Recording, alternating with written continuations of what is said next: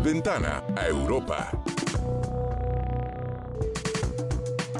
8 con 7 estamos en nuestra sección Ventana a Europa y le agradezco como siempre que nos acompañe el embajador de la Unión Europea en México, Gautier Miñón. Señor embajador, ¿cómo estás? Buen día.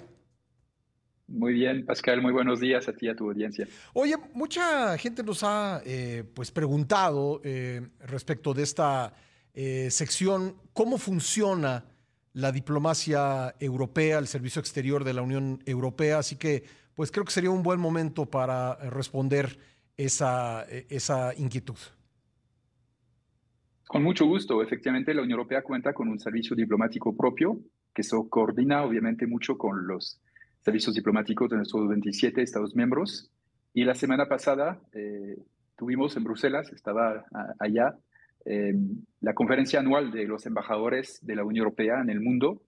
Eh, tenemos un servicio europeo de acción exterior, que es un poco como nuestra cancillería, encabezado por el alto representante para la política exterior y de defensa, Josep Borrell, que es también vicepresidente de la Comisión Europea, es un poco nuestro canciller.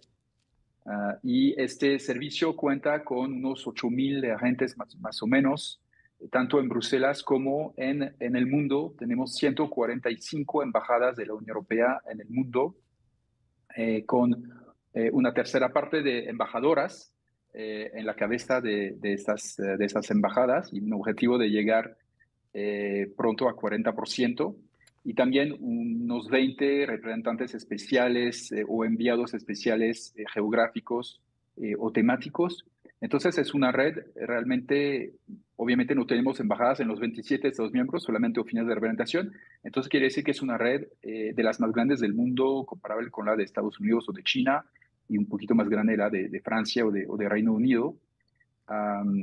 Y, en esta, ese servicio incluye funcionarios de las instituciones europeas, pero también funcionarios eh, de los servicios diplomáticos de los Estados miembros, prestados durante unos años al servicio europeo y, como un servidor, que soy un ejemplo de, ello, para justamente el objetivo de crear una cultura diplomática común entre europeos eh, y entre las instituciones de la Unión Europea y los Estados miembros. Y es lo que eh, ido haciendo ese servicio que existe ya desde hace 12 años y vemos que es un servicio que se va cada vez más consolidando y, transformando en un verdadero eh, servicio diplomático.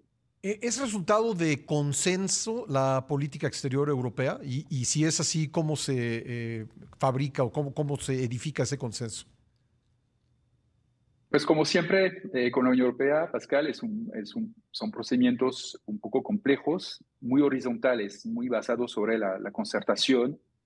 Eh, o sea, no hay un responsable único, sí hay alguien que eh, está encargado de expresar la posición europea, que es el alto representante Josep Borrell, pero él preside también el Consejo de Asuntos Extranjeros, los cancilleres de los 27 que se, se reúnen mínimo una vez al mes, se reunieron ayer, por ejemplo, ah, pero también eh, lo hace, se hace a nivel de, jefes, ¿no? el Consejo Europeo con los 27 presidentes o primer ministros, la presidenta de la Comisión Europea y el presidente del Consejo Europeo, que preside de forma continua este, este grupo, pues también tiene obviamente eh, una, una responsabilidad eh, en, en, este marco. Entonces, hay obviamente lo que debemos expresar como embajador de la Unión Europea es una postura eh, que refleja lo, lo, que definen las instituciones europeas y obviamente ah, hay que recordar que la política exterior es una de las pocas políticas donde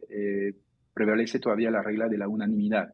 Entonces sí, obviamente nos concertamos muchísimo con todos nuestros Estados miembros para estar seguro que lo que expresamos sí refleja eh, la opinión de todos.